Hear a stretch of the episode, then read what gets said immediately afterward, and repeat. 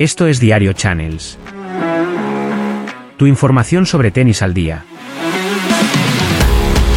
La editorial más independiente del tenis que vas a encontrar.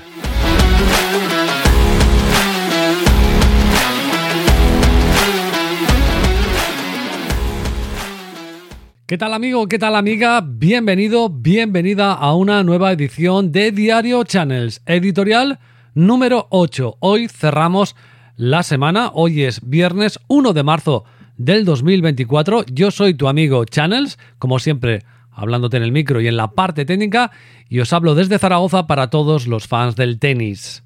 Ríos y ríos de tinta, más bien de tweets, están corriendo por las redes sociales con las imágenes que hemos vivido en la conclusión del partido entre Andrei Rublev y Alexander Bublik en el ATP 500 de Dubai.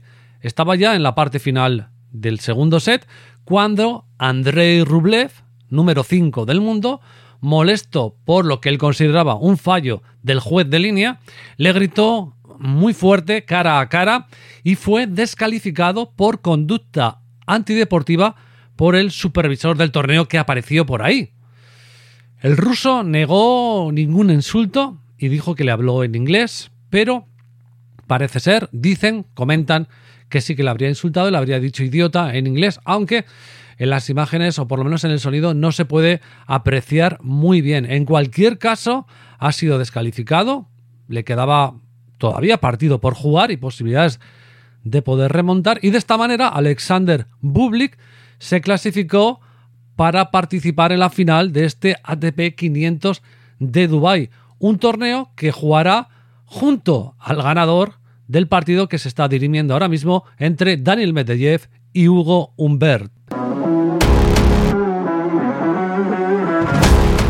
En el otro gran torneo de tenis masculino del ATP que tenemos en marcha, que se celebra en Acapulco y que también es un ATP 500, ya tenemos semifinales. Y tenemos unas semifinales, yo diría que bastante agraciadas, ¿no?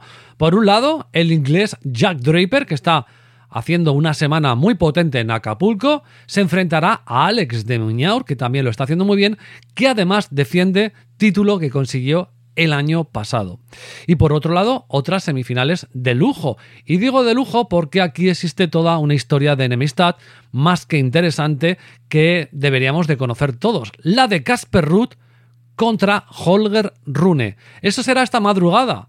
Así que mañana por la mañana, el que no quiera madrugar, se levantará y podrá descubrir quiénes son los finalistas de Acapulco.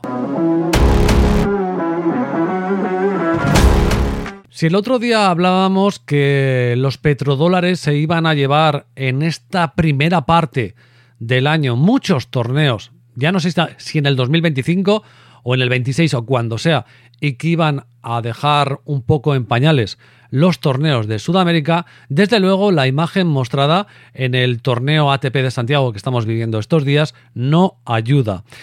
Probablemente estamos ante uno de los peores torneos a nivel de tierra batida que hemos eh, vivido en los últimos años y hablo sobre todo del malestar de los jugadores respecto a la tierra batida, al bote de la pelota y lo poco cuidado que está el terreno de juego, el terreno de competición. No son uno, sino varios los jugadores que han hablado en contra de esta situación. Por ejemplo, Carballés Baena decía que le parecía una vergüenza que se juegue un ATP en esta pista y que era muy peligroso para los jugadores. Y de hecho, jugadores locales como Charlie Garín comentaba que no me gusta decirlo porque disfruto mucho de este torneo, pero es la peor pista en la que he jugado de lejos en torneos ATP. Por lo tanto, muy malas sensaciones en este ATP Santiago que ya está colocado en muy mala fecha y veremos en qué queda. No ayuda mucho a la imagen de Sudamérica, a la imagen de la organización y entrando los petrodólares poco podemos esperar de cara al futuro con estos torneos de Sudamérica. Y cerramos la editorial de hoy con algunas de las declaraciones que ya se han hecho públicas respecto a lo que comentábamos el otro día, el acuerdo entre la ATP y el Fondo Público de Arabia Saudí. Dos de los primeros jugadores que se han hecho eco de este, o más bien eco, que les han preguntado y ellos han hablado han sido, por ejemplo, Daniel Medvedev o el propio Andy Murray. Medvedev, en su forma de ser, de, que es igual en el campo de juego como fuera del campo, eh, dice que cree que es bueno para el tenis, que bueno, pues que a él le importa dos cojones Arabia Saudí, que le da igual que patrocine Arabia Saudí como que papelería en Manolo y que en el fondo es dinero que entra a la ATP y que a él más o menos le parece bien.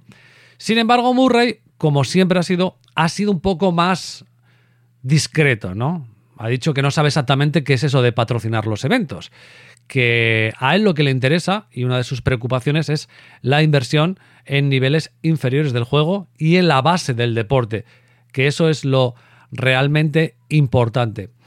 Hombre, era de esperar, ¿no? Daniel Medvedev, que tiene todavía varios años por delante y varios años para llenar la caja, y un Andy Murray que además ha dicho que se retira probablemente después del verano, puede ser más crítico, aunque es verdad que siendo jugador ya lo ha dicho. Estoy seguro de que iremos escuchando más eh, opiniones al respecto conforme vayan saliendo jugadores importantes a rueda de prensa y le pregunten los periodistas. Además tenemos ahora Indian Wells y por lo tanto en breve saldrán Djokovic, en breve saldrá Alcaraz, en breve saldrá Nadal y a todos les van a preguntar. Escucharemos lo que dicen y aquí os lo comentaremos.